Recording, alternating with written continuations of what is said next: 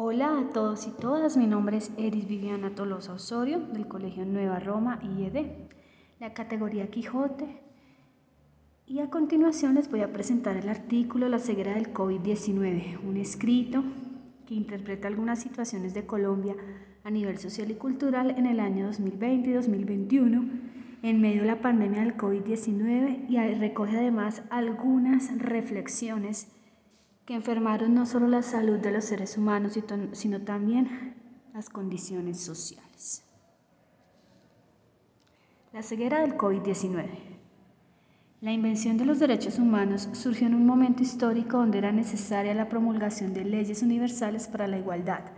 Así se configuraron a partir de una transformación de sensibilidades y emociones producidas en Occidente en el siglo XX que suscitaron la enunciación de la autonomía individual y de la empatía hacia los otros, cualquiera que fuera su condición. El debate actual de los derechos humanos provoca fuertes discusiones sobre cómo la sociedad de hoy en día está cegada ante la vulneración de la dignidad humana.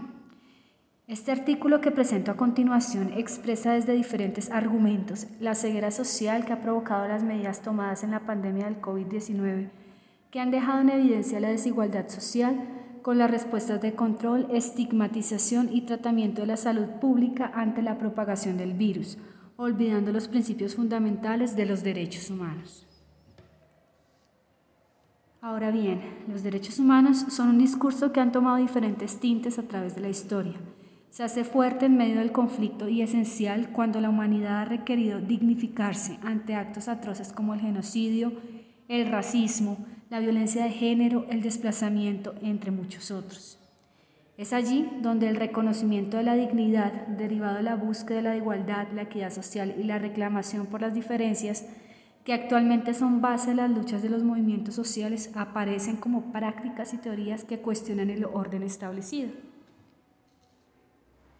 En el siglo XIX hasta el siglo XXI la globalización surge y con ello el aumento de las desigualdades. La distribución de la riqueza es cada vez más inequitativa.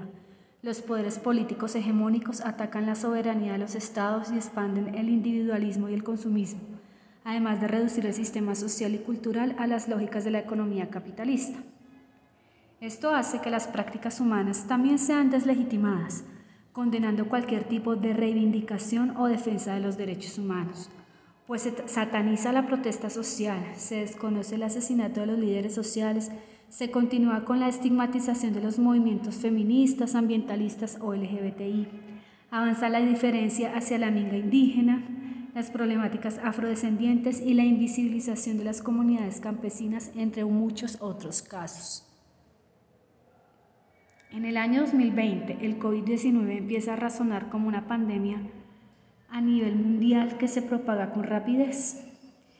Al tiempo que la enfermedad se extiende por cada territorio del planeta, también lo hace la ceguera social.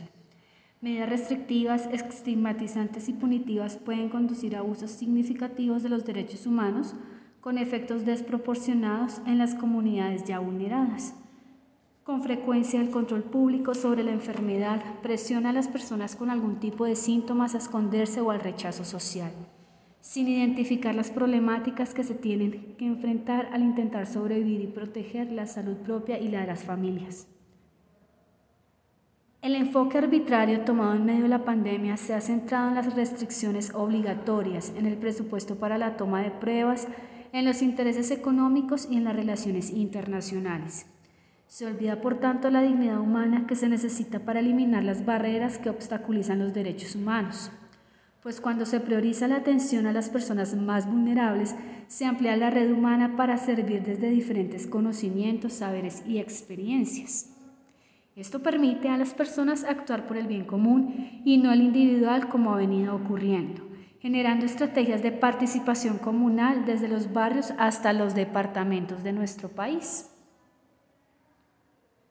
La ceguera social se ha propagado a tal magnitud que es inquietante la protección individual de la salud, la difusión de información incorrecta, las preocupaciones sobre el desempleo o la pérdida de los salarios, los pocos recursos económicos para pagar las pruebas y los diagnósticos y además las responsabilidades continúan hacia el personal de salud y el miedo al estigma y la discriminación a los resultados si estos llegan a ser positivos. Sumado al anterior, se hacen visibles los problemas estructurales del sistema de salud que dejan en evidencia la falta de inversión y la corrupción que haya estado circulando por años. Se observa a diario los centros médicos saturados, los hospitales sin presupuesto y el servicio de atención médica brindado de acuerdo a la capacidad adquisitiva del paciente.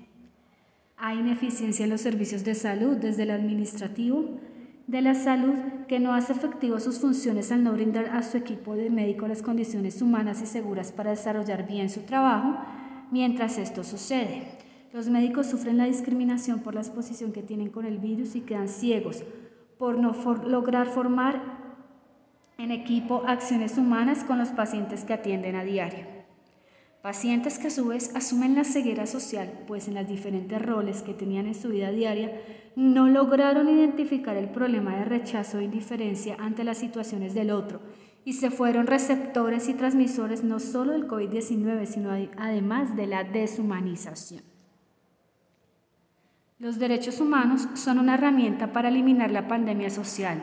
Por eso es urgente la construcción de comunidades de apoyo que brinden ayuda a aquellos que se enferman, así como la disposición de poner al servicio de los demás los conocimientos o habilidades para enfrentar el virus y las problemáticas que se agudizaron en medio de la propagación. Es importante reconocer que las restricciones o los castigos no permiten enfrentar la problemática, al contrario, aumentan las barreras para que las personas o comunidades más pobres y vulnerables puedan enfrentar la pandemia. Por ello, es necesario ponerse en los zapatos del otro, rescatar valores como la solidaridad, la tolerancia, el respeto y la equidad para lograr dar dignidad a todos los seres humanos en medio de la situación que actualmente estamos enfrentando. Los invito a todos a continuar reflexionando frente a este tema, que es un tema que ha dejado grandes consecuencias en nuestro país y en el mundo. Un tema que ha provocado no solo la enfermedad y la muerte de muchas personas, sino también la deshumanización y la evidente falta de organización y control social, político, económico sobre los territorios que han sido abandonados por décadas. Mi nombre es Eris Viviana Tolosa Osorio. Muchísimas gracias.